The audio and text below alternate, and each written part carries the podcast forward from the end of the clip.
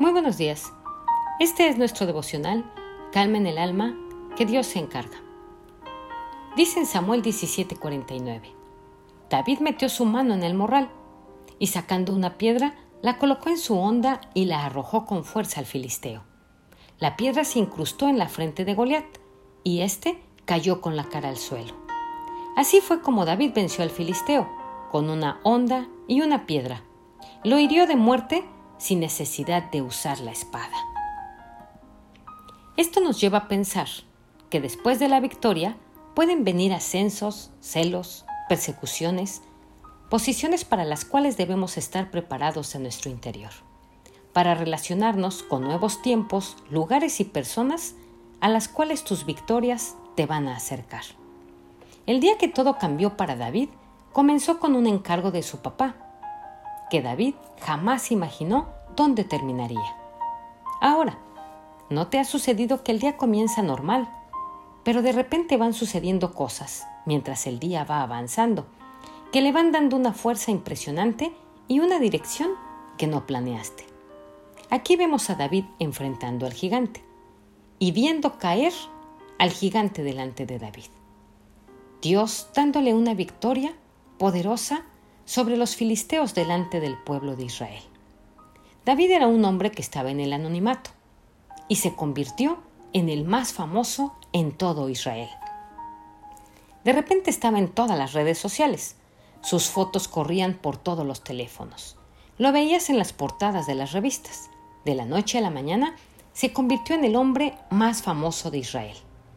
Pero es aquí donde se hace visible el corazón de David quien supo manejar ese momento, porque no lo vemos llenándose de orgullo, arrogancia, altivez, sino que permaneció emocionalmente en el mismo lugar.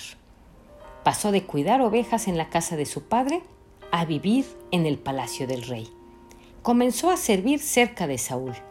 Se mudó al palacio, se hizo el mejor amigo del príncipe, comenzó a dirigir las campañas de Saúl y en todas tenía éxito. Se convirtió en el hombre que sacaba adelante en la batalla al ejército de Israel.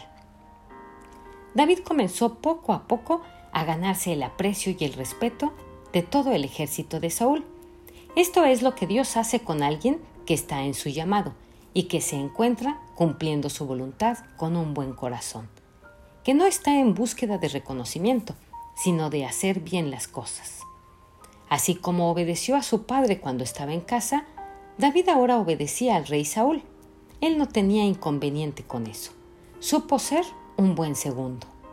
La obediencia era una señal propia de su vida. El reconocimiento de la autoridad, la honra, el respeto y la excelencia marcaron la diferencia en la vida del cantor de Israel. David aprendió a sujetarse a Saúl a pesar de todo.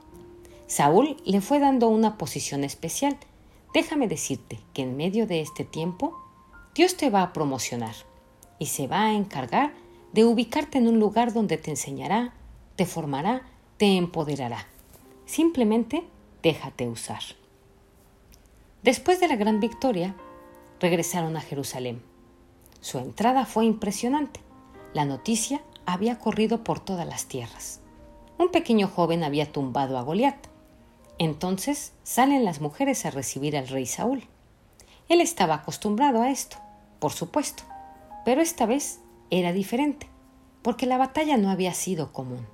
En esta ocasión, no era solo Saúl y su hijo Jonathan los que regresaban encabezando la victoria.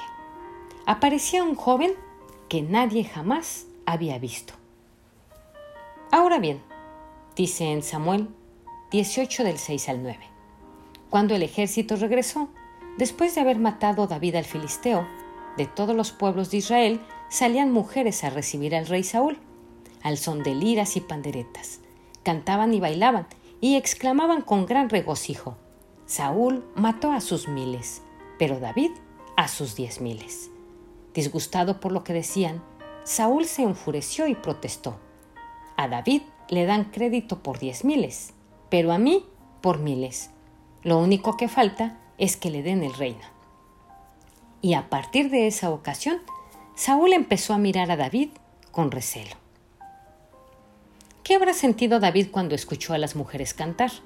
Saúl mató a miles, pero David a sus diez miles. Piensa un momento. ¿Qué hubieras sentido tú?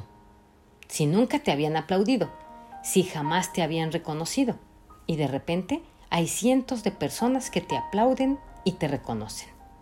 ¿Alegría? ¿Orgullo? ¿Cuál sería el deseo de tu corazón? No sabemos qué sintió David, pero sí sabemos lo que sintió Saúl, porque cuando Saúl escuchó lo que decían en Israel y se dio cuenta que él no era el centro de atracción, se llenó de rabia. Y esa rabia se convirtió en celos. Desde ese momento para Saúl había llegado alguien a quitarle su lugar. Y él no iba a permitir que eso sucediera.